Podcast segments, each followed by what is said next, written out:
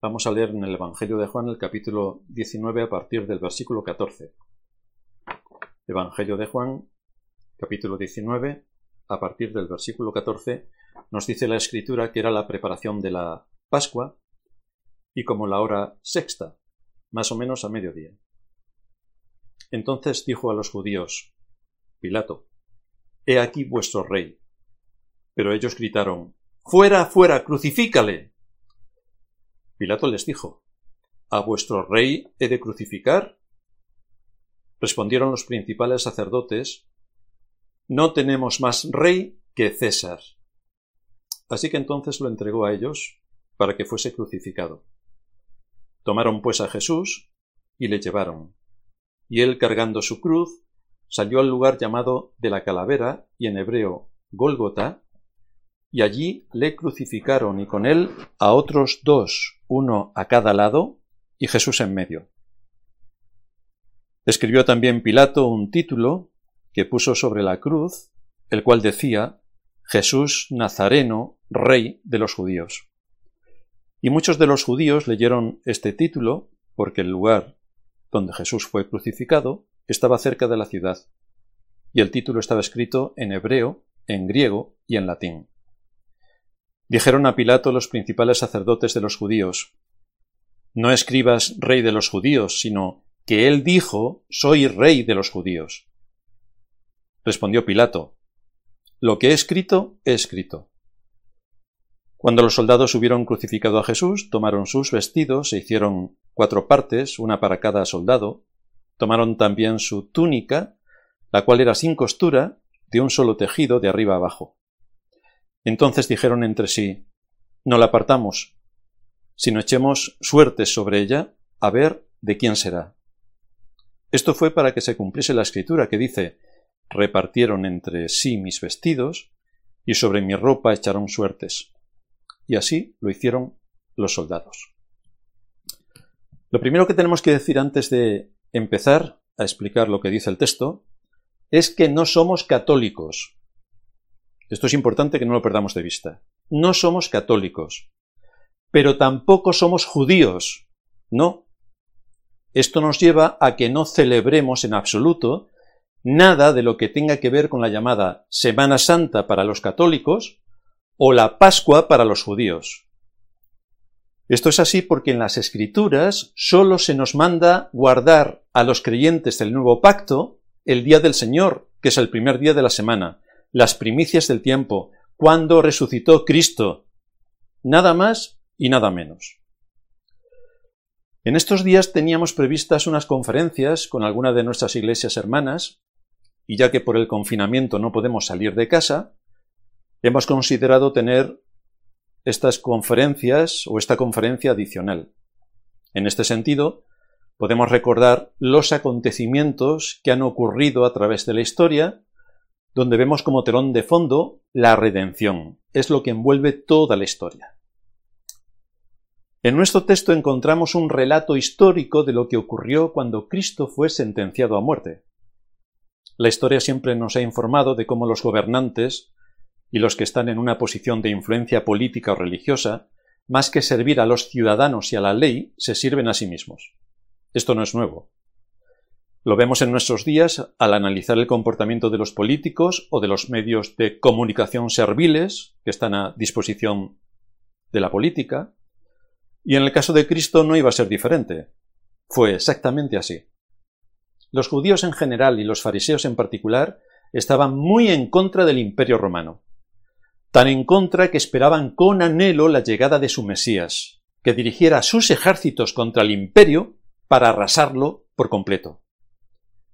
Sin embargo, su animadversión contra Cristo era mucho mayor aún. Resulta sorprendente que prefirieran al César romano antes que a Cristo, su Mesías. Esto es lo que nos dice el versículo 14. Pilato le dijo a los judíos, He aquí vuestro rey. Pero ellos, versículo 15, pero ellos gritaron, Fuera, fuera, crucifícale.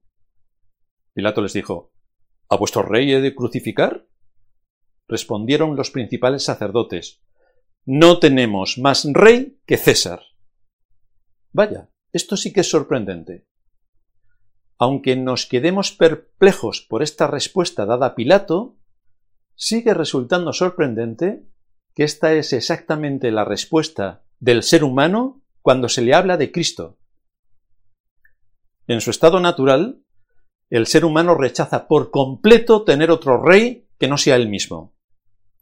Tiene tal animadversión hacia Dios que cuando se le habla de las grandes doctrinas de las Escrituras, empezando por la creación, la negará de forma contundente y antes admitirá ser descendiente de un simple mono que de un Dios sabio y poderoso.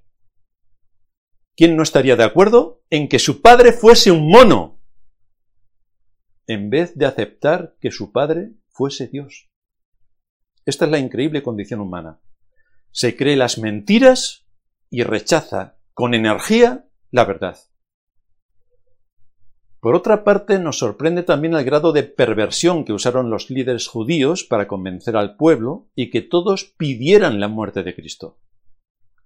Si en nuestros días vemos la sibilina manipulación de la mayor parte de los medios de comunicación, encontramos que en aquel tiempo estaban igual y eso que no tenían medios de comunicación tan potentes como los de hoy. Era esta gran cantidad de gente quienes pocos días antes le habían aclamado a Cristo como su rey.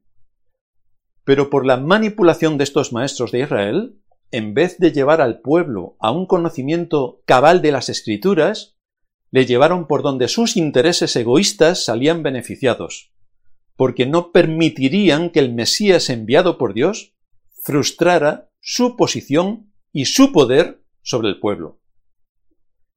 Esta es también la advertencia que se lanza desde las Escrituras a los creyentes para que no se dejen llevar por los maestros del error y tengan discernimiento. Los maestros del error no están entre los paganos, sino entre los mismos que se llaman cristianos, y generalmente están dirigiendo las iglesias, generalmente.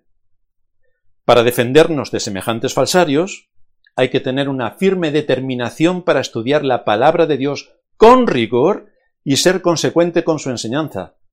Así conseguiremos una iglesia sólida donde seremos apartados de la idolatría y del misticismo de la iglesia católica y de la superstición y el buenismo de la iglesia evangélica. Sin lugar a dudas, la muerte de Cristo satisfacía los deseos carnales de aquellos dirigentes.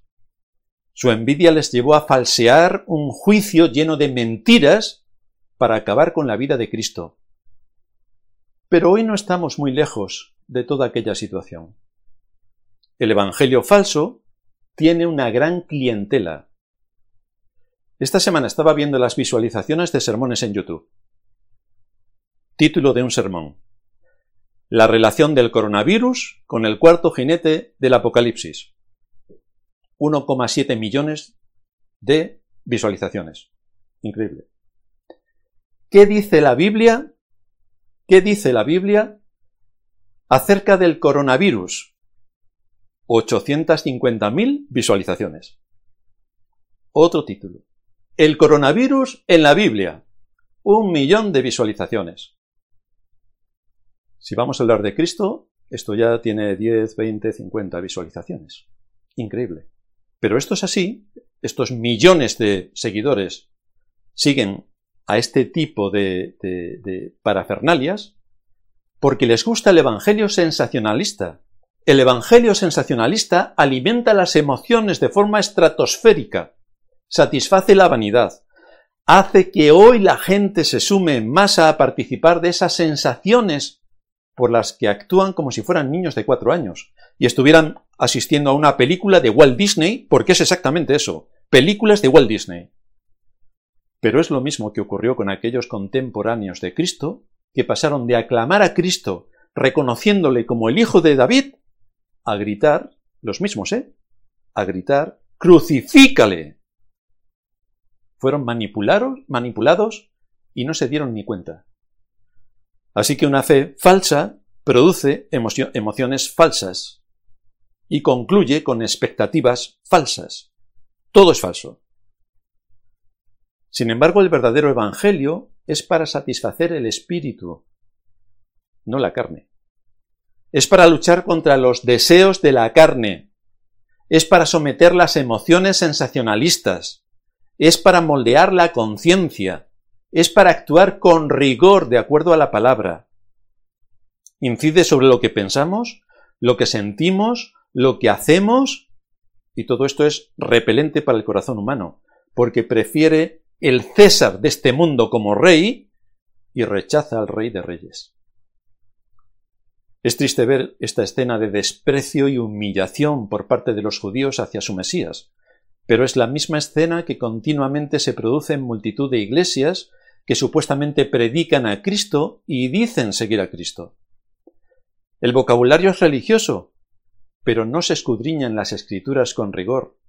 No hay obediencia a la voluntad de Dios, de manera que tienen un Cristo de acuerdo a sus deseos, un Cristo manipulable que hoy está sometido al buenismo, sometido a las obras sociales, pero ese no es el Cristo de las Escrituras.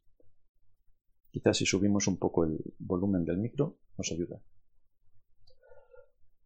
Nada se podría lograr con estos fariseos sectarios. Así que nos dice el texto que Pilato, versículo 16, lo entregó a ellos para que fuese crucificado. El texto paralelo de Mateo añade algo más. Mateo 27, 24. Ah, Viendo Pilato que nada adelantaba, sino que se hacía más alboroto, tomó agua y se lavó las manos delante del pueblo, diciendo Inocente soy yo de la sangre de este justo, allá vosotros. Y respondiendo todo el pueblo, dijo Su sangre sea sobre nosotros y sobre nuestros hijos. Es ante esta situación cuando Pilato, viendo que los judíos no cambiarían su posición, tomó agua y se lavó las manos delante de ellos, diciendo Yo soy inocente de la sangre de este justo, allá vosotros. Seguramente conocería algo de la ley de Dios, porque siguió el proceso que marcaba la ley ceremonial para eximirse de la culpa de muerte que recaía sobre Cristo. Esto es lo que enseñaba la ley de Moisés. Si nos vamos a Deuteronomio capítulo 21, versículos 6 y 7, leemos allí Todos los ancianos de la ciudad, más cercana al lugar donde fuera hallado el muerto, lavarán sus manos sobre la becerra cuya cerviz fue quebrado en el valle, y protestarán y dirán Nuestras manos no han derramado esta sangre, ni nuestros ojos lo han visto. Así que Pilato se exime de la culpa según establecía la ley judía. Pero esta declaración de integridad nada tenía que ver con la conducta y actitud de Pilato. Y esto es lo que hacen muchos cristianos sobre lo que ocurre en sus propias iglesias. Se cometen atrocidades. Y todo se excusa porque vivimos en el siglo XXI. Como si la escritura fuera la que se tiene que adaptar a nuestro siglo y no al revés, nosotros a la escritura. Y entonces empieza a permitir que la predicación dure 20 minutos, mejor 15 o 10, esto sí da tiempo, claro. Que sea, cuando se expone, que sea para elevar la autoestima. Que la música electrónica tome un lugar predominante. Que las mujeres se hagan pastoras y nos prediquen. Que los jóvenes dirijan la iglesia. El argumento por el que se convence a los miembros de que se va por el buen camino es que existe mucha gente. Como viene mucha gente, esto es señal de que lo estamos haciendo bien. Pero con esta premisa de que vengan más, se pervierte el culto y la adoración al trino Dios, que es lo que les debería hacer temblar. Pero no es así. Se comportan como estos fariseos que prefirieron ejecutar a Cristo antes que reconocer que Él era el verdadero Rey, el auténtico Mesías, a quien tendrían que estar sometidos. Es así como encontramos en las redes a millones de personas que siguen a falsarios, que les hablan de temas sensacionalistas, y solo hay unos pocos cientos que siguen a quienes predican la verdad. Esto ya sabemos que ocurrió en tiempos del profeta Elías, cuando todo Israel estaba adorando a los Baales y Elías delante del Señor le dijo, pero estoy yo solo en Israel, y es cuando el Señor le dijo, hay siete mil que no han doblado sus rodillas. Siete mil entre más, entre más de tres millones.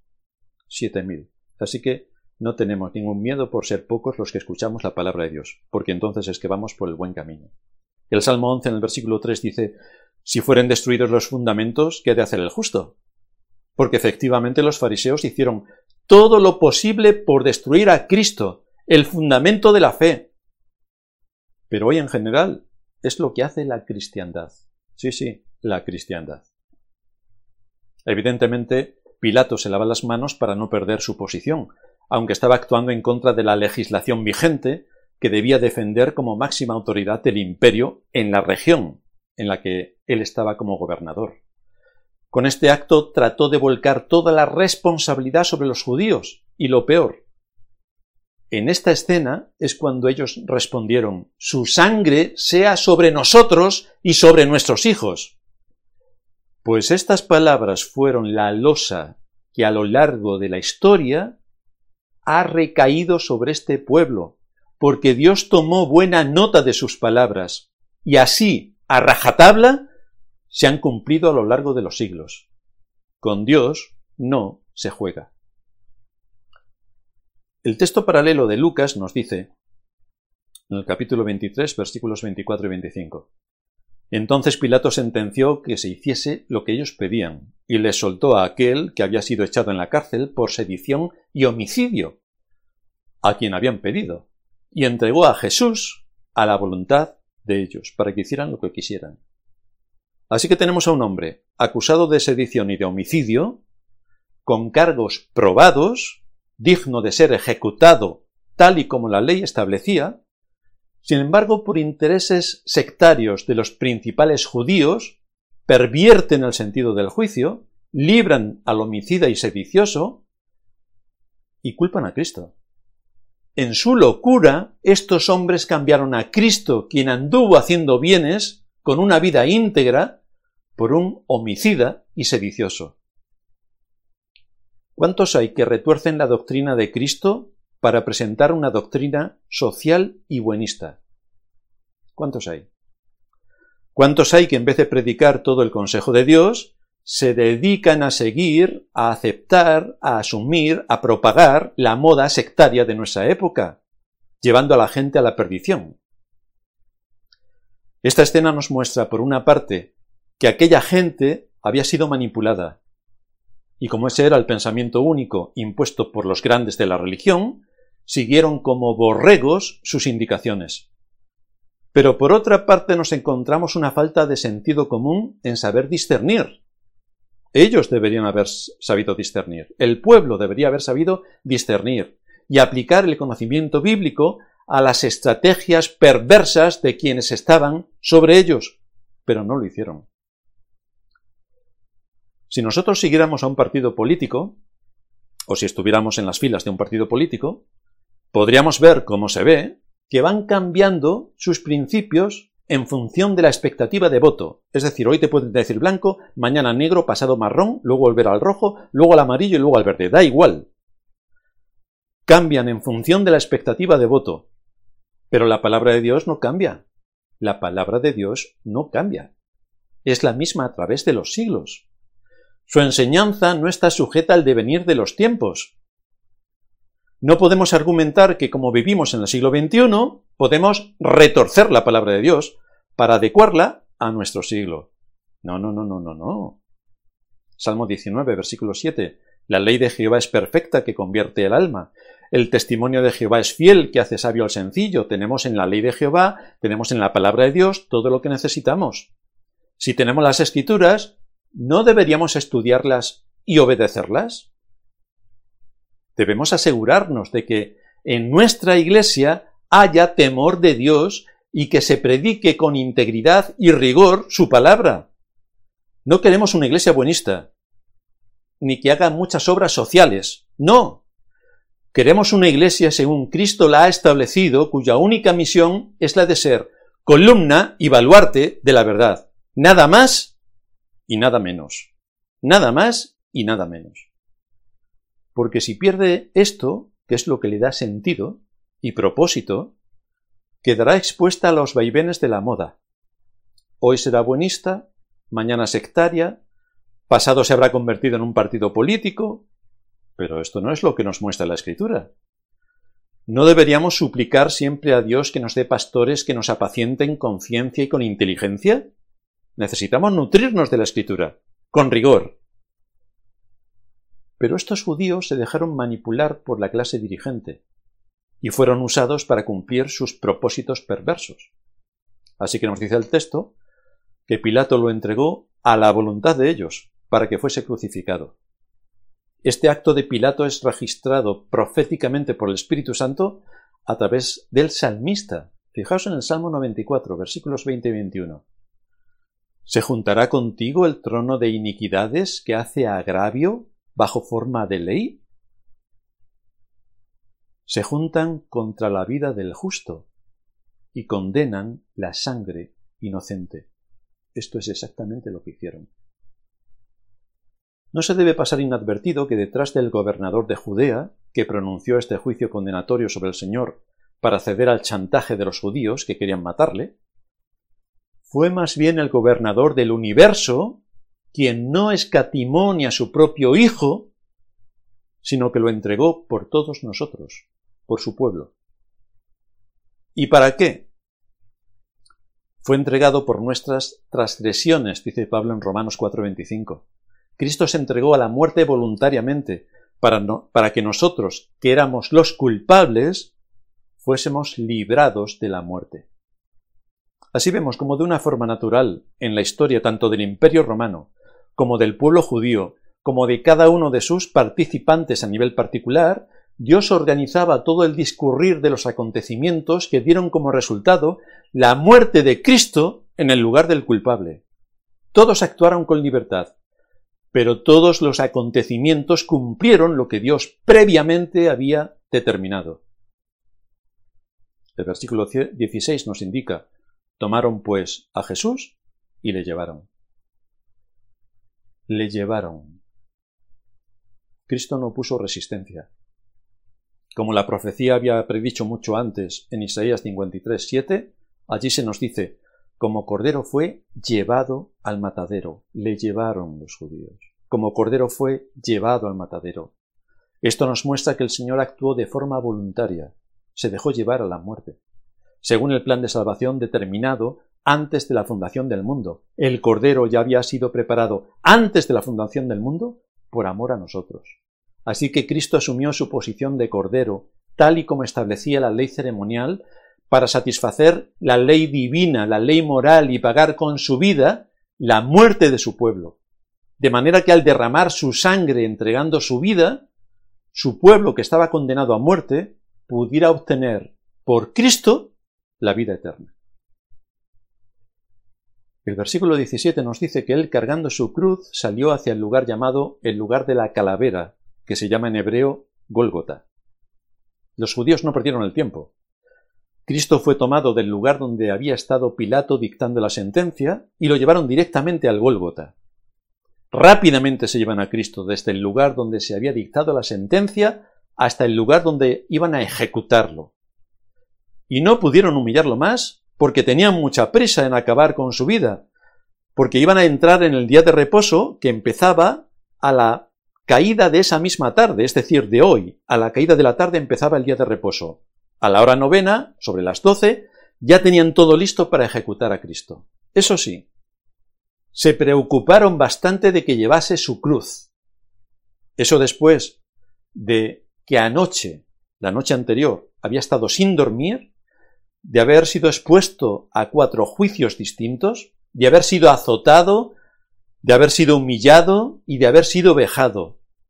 Es difícil hacer más escarnios sobre Cristo quien no había hecho nada contrario a la ley, y quien había sanado y hablado con sabiduría al pueblo. Así que ahí vemos la respuesta a su gracia. Asegurarse de que sufra lo más posible.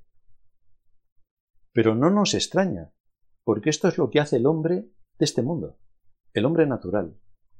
En vez de pensar un poco en todo lo que cada día recibe de la gracia de Dios, al darle un planeta en el que vivir con tantos recursos, lo primero que se le ocurre es negarle a Dios su poder al crear todas las cosas. Y acepta que el mundo fue creado por azar o por casualidad. El hombre se empeña en despojar a Dios de su gloria, despoja a Dios de su poder, insulta su majestad, desprecia su nombre. Esto es lo que hace el hombre de hoy. Y esto es lo que también hicieron los fariseos. Así que nos dice el texto que él, cargando su cruz, salió. Es decir, salió fuera de Jerusalén, tal y como también hace referencia el escritor a los Hebreos cuando nos dice en el capítulo 13, versículo 12, también Jesús, para santificar al pueblo mediante su propia sangre, padeció fuera de la puerta. Esto nos lleva al Antiguo Testamento, donde vemos cada detalle previo a la muerte de Cristo, cumpliendo alguna profecía o siendo estricto con la ley ceremonial, porque la ley ceremonial establecía que los sacrificios se tenían que hacer fuera de la ciudad, fuera de Jerusalén. Así que en Levítico 16:27 leemos Sacarán fuera del campamento el becerro y el macho cabrío, inmolados por el pecado. ¡Fuera! Allí tenía que ser inmolado. Rail, Juan Carlos Rail, comentando este texto, dice Pocos sabían los judíos cegados por su ira que al presionar a los romanos para crucificar a Cristo, fuera de las puertas de Jerusalén, estaban cumpliendo precisamente el propósito de Dios en cuanto a la expiación del pecado de su pueblo, porque eso es precisamente lo que establecía la ley ceremonial, lo establecía, y ellos lo cumplieron. Cuando llegamos a este punto, los otros evangelios proporcionan un detalle que Juan por alguna razón omite. Los datos que tenemos es que posiblemente la cruz pesaba en torno a 55 kilos, y el reo debía recorrer una distancia de entre 600 y 1000 metros hacia el monte de la Calavera, por un terreno pedregoso, con subidas y bajadas, y aquí es donde aparece Simón de Cirene. En Mateo 27:32, el texto paralelo, se nos dice que cuando salían, hallaron a un hombre de Cirene que se llamaba Simón, a éste obligaron a que llevase la cruz. Lo que nos dice el texto es que Simón fue obligado. Tenemos que tener mucho cuidado cuando vemos las películas porque parece que Simón tenía un buen corazón y ayudó al Señor. Esto no es lo que enseña la escritura. Simón fue obligado a llevar la cruz, lo cual nos muestra que no había ni una sola persona entre toda aquella gente que le estaba mirando que tuviera la suficiente compasión y valor para llevar voluntariamente esa carga. Tuvo que ser por obligación, por imposición, no voluntariamente. Por obligación, el remedio impuesto para ayudar a Cristo. Así salió, dice el texto, al lugar llamado el lugar de la calavera, que en hebreo es Gólgota, el lugar de la calavera. El lugar de la calavera significa el lugar del reino de la muerte. No se podría usar otro nombre más específico para referirse a este mundo a causa del pecado que en él existe. Ya Adán fue avisado de que el día que comiese del fruto prohibido moriría y con su desobediencia la muerte entró en el mundo. Es lo que nos dice Pablo en Romanos 5:12. Por tanto, como el pecado entró en el mundo por un hombre y por el pecado la muerte, así la muerte pasó a todos los hombres por cuanto todos pecaron. Esa es la herencia que recibimos. Esto significa que vivimos en un mundo donde la muerte está reinando. La gente suele creer que está en el mejor de los paraísos cuando resulta que está viviendo en el reino de la muerte. Este es otro de los engaños al que estamos sometidos. Pero esta es la fatídica situación en la que el ser humano se encuentra en este mundo. No se lo quiere creer y usa toda su imaginación para abstraerse de que aquí no está en un reino de muerte. Fijaos, un ejemplo lo podemos encontrar estos días en los canales de televisión. Hay centenares de muertos cada día, 600 muertos, 600 y alguno hoy, 700, 800 muertos, diarios. Pero la televisión saca a una ancianita que lo ha superado. Y luego emite programas cómicos para reírse del coronavirus. ¡Qué gracia! O salen niños pintando sus dibujos mostrando lo divertido que es estar en esta situación. Así manipulan. Cero segundos para saber la vida de quienes se han ido a solas en un hospital. Nada de las familias afectadas. Nada de las morgues. Nada de los hospitales con muertos en los pasillos. Nada. ¿A quién le interesa hablar de la muerte? Vivimos en un mundo feliz. Salvo si el que se muere está a tu lado. Pero como nadie lo va a decir, es como si nunca hubiera existido. Bienvenido al mundo. Un mundo de engaño y un reino de muerte. Todo mentira. Todo lo que nos dicen, mentira. A causa de esta terrible situación y de lo que a todo ser humano le espera después de su muerte física, Dios llevó a cabo una obra increíble. Y es que envió a su Hijo para que con su muerte matara a la muerte y dominara sobre el reino de la muerte. Hay un libro escrito por John Owen que se titula La muerte de la muerte en la muerte de Cristo. La muerte de la muerte en la muerte de Cristo, el cual os recomiendo encarecidamente que lo leáis. También las nuevas versiones le han puesto el título de Vida por su muerte, porque para muchos el otro título le sería en su orgullo, y entonces lo han cambiado. El asunto es que estando como está el hombre muerto, Dios ya había hecho previsión para esta situación, levantando un Salvador para llevar a cabo su victoria sobre la muerte. De manera que el escritor a los Hebreos en el capítulo 2, versículo 14 nos dice que así que así que por cuanto los hijos participaron de carne y sangre, él también participó de lo mismo para destruir por medio de la muerte al que tenía el imperio de la muerte, esto es, al diablo. Con su muerte, Cristo mató la muerte. Este enemigo será erradicado por completo cuando Cristo vuelva. Pero en la cruz, la muerte de la muerte quedó sentenciada, y la consecuencia directa es que a su pueblo nos ha sido dada la vida. La vida eterna, dice Pablo que Cristo, en 2 de Timoteo 1.10, que Cristo quitó la muerte y sacó a luz la vida y la inmortalidad por el Evangelio. Esto es lo que Dios llevó a cabo en Cristo. Condenados como estábamos, Cristo mató a la muerte en la cruz para que su pueblo obtuviera la vida eterna. Este es el extraordinario mensaje y resultado de la redención. El versículo 18 nos dice que allí le crucificaron y con él a otros dos, uno a cada lado, y Jesús en medio. Este versículo registra el cumplimiento de al menos tres profecías del Antiguo Testamento. En primer lugar, la manera en la que Cristo iba a morir había sido profetizada claramente. Mil años antes de que esto ocurriera, la profecía ya decía en el Salmo 22, 16, horadaron sus, mis manos y mis pies.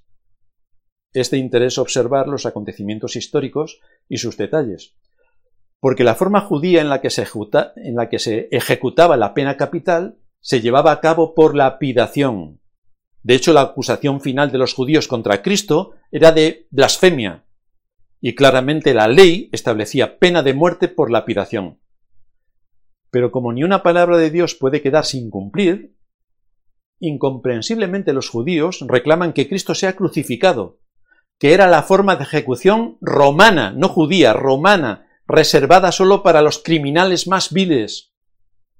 Parece ser que en la mente de los fariseos este tipo de muerte era más humillante, a lo que se le sumaba el hecho de que al hacerlo así, ni siquiera querían reconocer a Cristo como judío, era un desprecio absoluto un desprecio incluso para morir.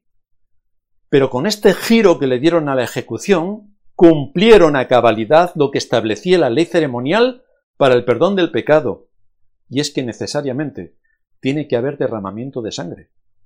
Así Cristo derramó su sangre, porque sin derramamiento de sangre, dice la Escritura, no hay remisión de pecados.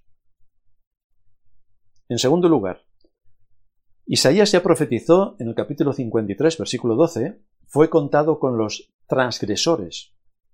El objetivo de los judíos era añadir más humillación y vileza a la persona de Cristo. Era ponerlo al nivel de la escoria, una basura, un desecho humano.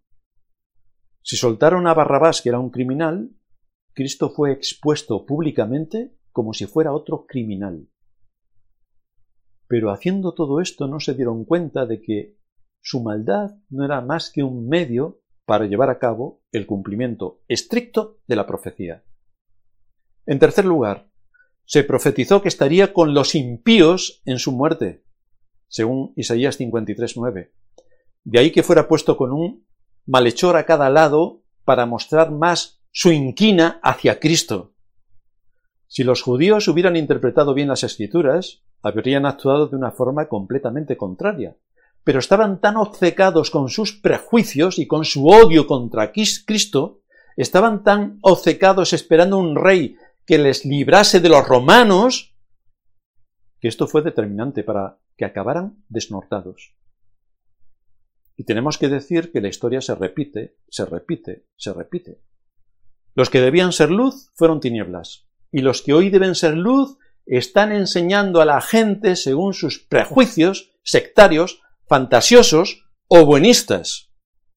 Lo que escuchamos cuando se tiene que predicar la palabra es que no hay palabra, no hay conocimiento de Dios, porque si lo hubiera, actuarían de otra manera, pero no es así.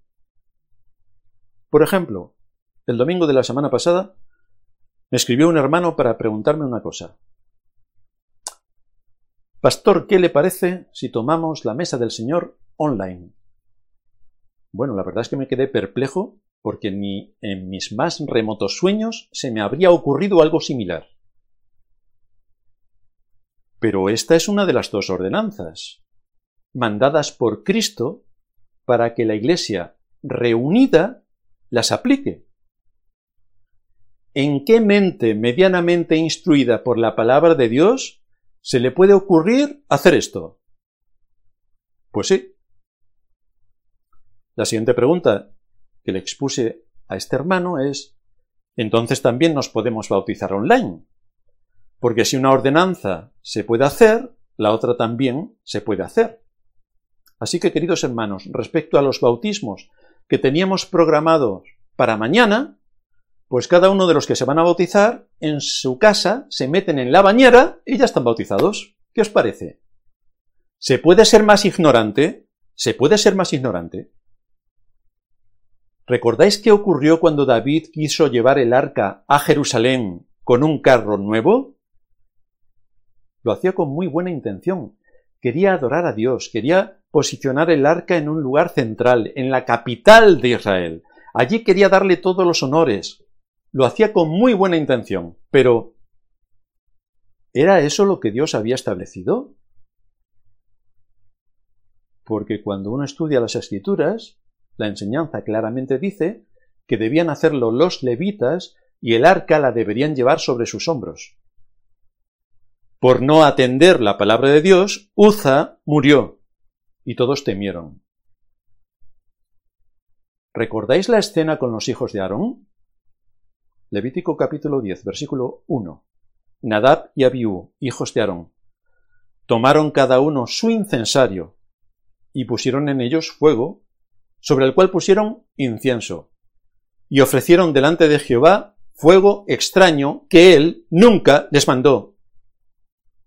Consecuencias. Nadab y Abiú murieron. Así que la pregunta que nos queda es, si el Señor establece que las ordenanzas son para la Iglesia reunida, ¿por qué razón sus dirigentes establecen otra norma aparte de la que el dueño de la Iglesia ha establecido? Esto habría que preguntarse. ¿Por qué razón los dirigentes de la Iglesia establecen otra norma aparte de la que el dueño de la Iglesia ha establecido?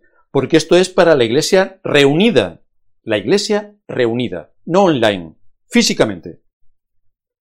Pero hoy tenemos a la cristiandad con este tipo de prácticas.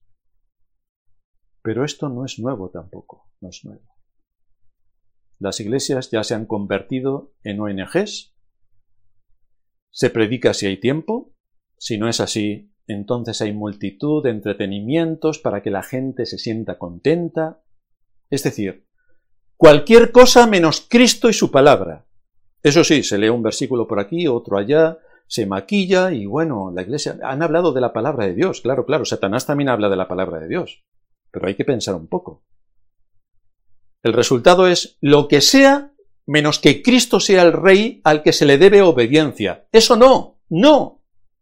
Es el rey quien tiene que obedecernos a nosotros y tiene que someter su palabra a las modas de nuestra época, o a lo que a nosotros, en nuestra imaginación, nos queremos creer.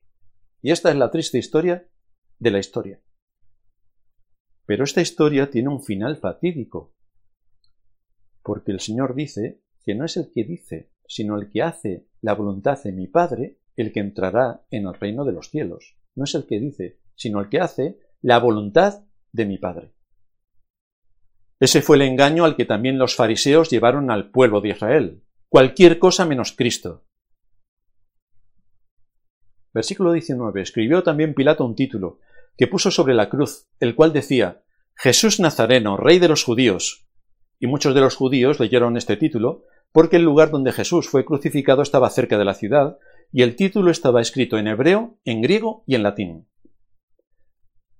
Aquí se nos muestra cómo Pilato ordena a sus soldados poner un título sobre la cruz.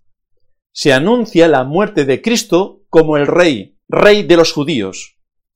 De esta manera se proclama quién es realmente Cristo ante el judío, ante el griego y ante el romano, y en la lengua materna de cada uno de ellos. Curioso.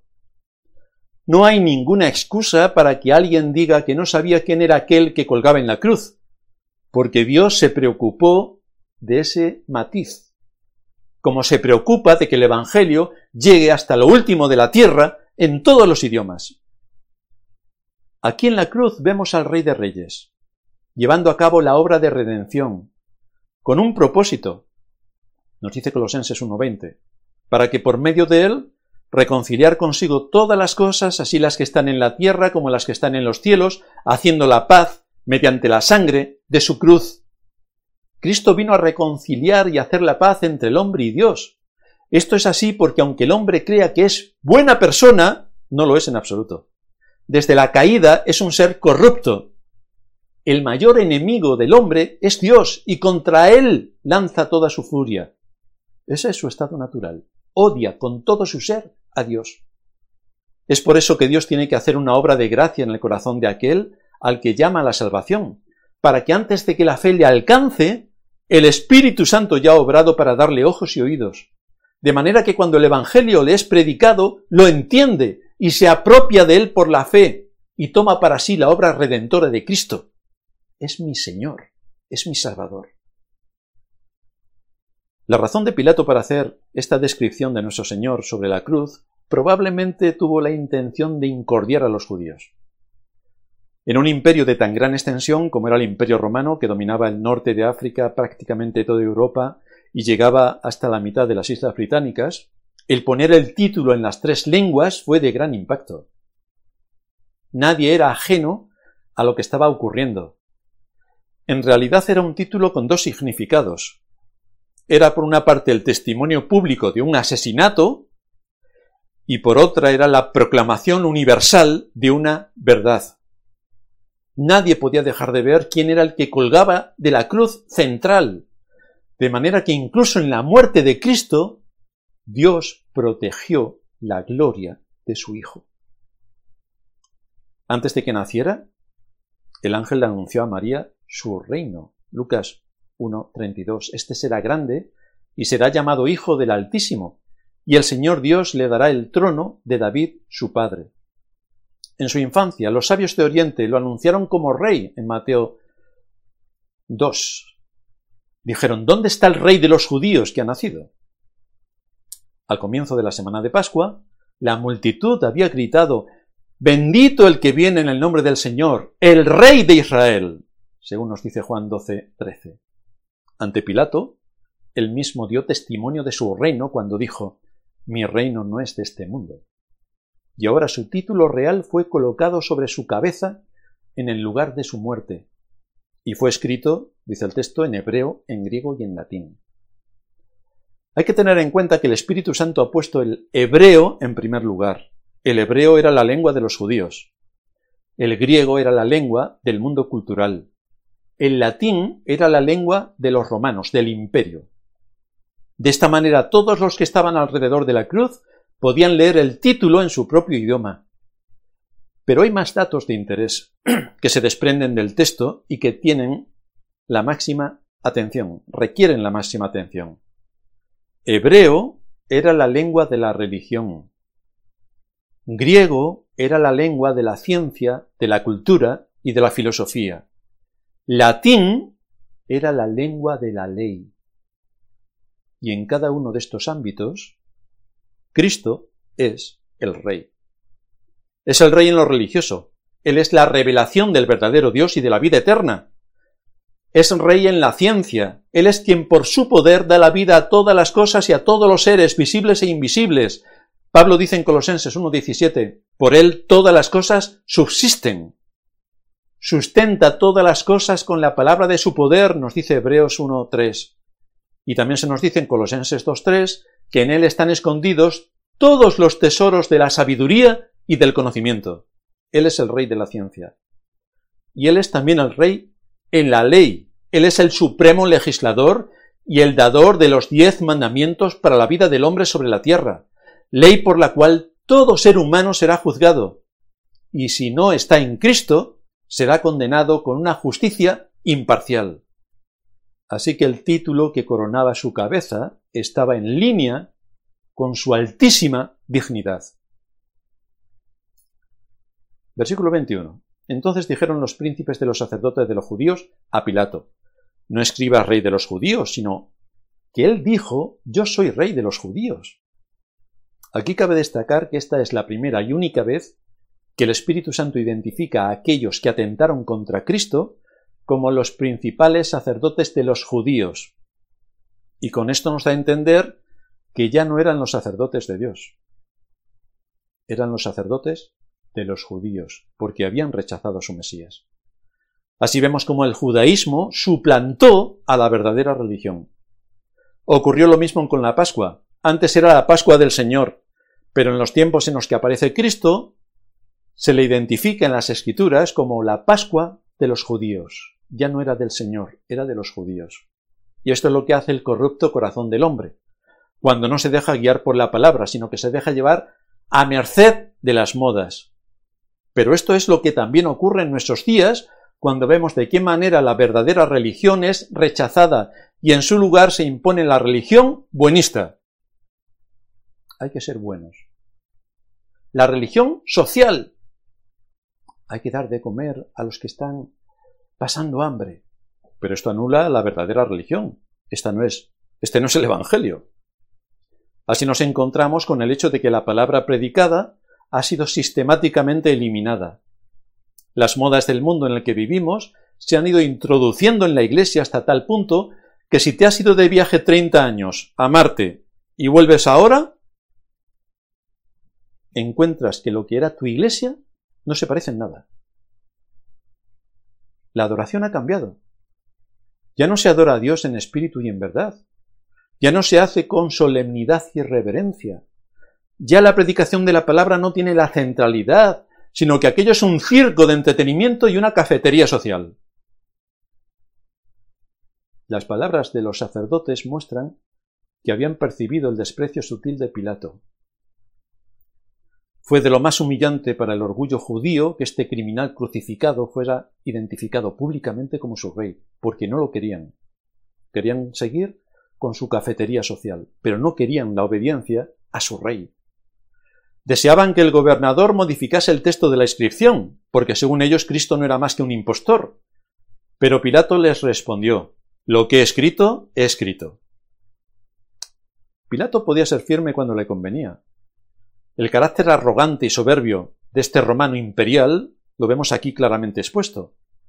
Pero la realidad que hay detrás de esta escena es que Dios estaba anunciando el título oficial de su Hijo, de manera que Pilato fue el escritor del cielo.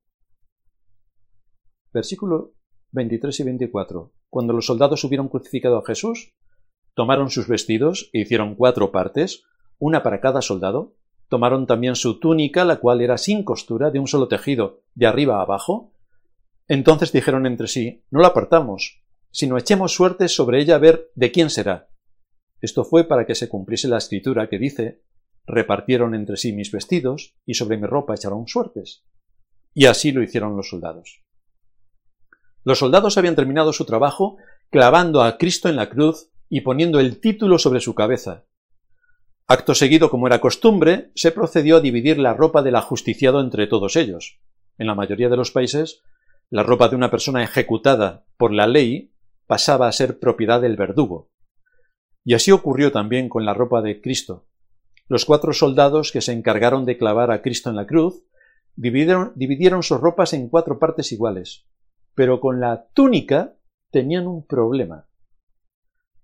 Dice la escritura que tomaron también su túnica, la cual era sin costura, de un solo tejido, de arriba abajo. Por lo cual decidieron, no la apartamos, sino echemos suertes sobre ella a ver de quién será. Y añade el, el texto. Esto fue para que se cumpliese la escritura, en el Salmo 22, que dice, repartieron entre sí mis vestidos, y sobre mi ropa echaron suertes. Y así lo hicieron los soldados. De manera que todos los detalles sobre la muerte de Cristo estaban ya determinados por el sabio consejo de Dios para que ocurriera. Esto no tiene nada que ver con el hecho de que Dios vio el futuro y por tanto conocía lo que iba a ocurrir. No, no, no, no, no. Más bien al contrario. Dios determinó como Dios soberano y Señor de la creación y de todas sus criaturas, Dios determinó que esto ocurriera y así lo anunció por medio de sus profetas. Así se llevó a cabo. Algunos detalles que salen aquí sobre la túnica de Cristo. Las prendas de vestir en las escrituras hablan de la conducta y se refieren a ellas como una muestra de carácter. Por ejemplo, en Primera de Pedro, Primera de Pedro 5.5 se nos dice, igualmente jóvenes, estad sujetos a los ancianos y todos sumisos unos a otros, y aquí viene, revestíos de humildad. Ese es el traje, la humildad. De manera que la túnica del Señor era de una sola pieza, dando a entender la unidad y la perfección de su camino. Es decir, a diferencia de las demás prendas de vestir, su túnica era sin costura. Debía ser muy costosa, por lo que los soldados no quisieron romperla. Un último contraste que aparece aquí es que cuando el primer Adán pecó, fue vestido por Dios. En cambio, el postrer Adán que no tenía pecado fue desnudado por completo por los hombres. Sea cual sea el área que toquemos, está manchada por el hombre y su corrupción. De manera que en la muerte de Cristo y por su sacrificio expiatorio, es decir, muriendo en el lugar del culpable, encontramos todo lo que el hombre necesita para poder presentarse delante de Dios, ya que no se puede presentar en su propio nombre, sino en el nombre de Cristo, su sustituto. Y es por medio de él que le ha sido dado el perdón de sus pecados, la justificación, y se puede presentar por Cristo delante de la ley de Dios. Esta es la gran historia de la redención, una historia que se desarrolla aparentemente de forma natural, pero que encierra detrás toda la sabiduría de Dios para que sin atentar contra su ley, el único justo pagase por los injustos para presentarnos limpios y sin mancha delante de Dios. La condenación a la que estábamos expuestos fue abolida porque Cristo en la cruz mató a la muerte. Así que Pablo en Romanos 5:17 nos dice, pues si por la transgresión de uno solo reinó la muerte, por Adán, mucho más reinarán en vida por uno solo, Jesucristo, los que reciben la abundancia de la gracia y del don de la justicia. Esta fue la increíble obra que Cristo llevó a cabo en la cruz para que todos aquellos que el Padre le dio antes de la fundación del mundo, antes de que hubiesen hecho bien o mal, fueran rescatados de la condenación, fueran regenerados por la obra todopoderosa del Espíritu Santo, que es la misma que resucitó a Cristo de los muertos, que a ellos, a los que el Padre le dio a Cristo, a los que el Espíritu Santo regeneró, les fuera dada la fe viva y verdadera, que fueran adoptados como hijos de Dios, que fueran hechos herederos del reino de los cielos, y que obtuviesen la vida eterna que Cristo ganó para ellos en la cruz, al dar su vida por todos aquellos que el Padre le dio. Esta es la historia de la redención. Pablo dice, la paga del pecado es muerte. Vivimos en el reino de la muerte. Pero la dádiva de Dios es vida eterna en Cristo Jesús, Señor nuestro. Con esta historia de la redención se engloba toda la vida del ser humano sobre la tierra y la gran esperanza que tenemos en Cristo, nuestro Salvador. Vamos a terminar en oración.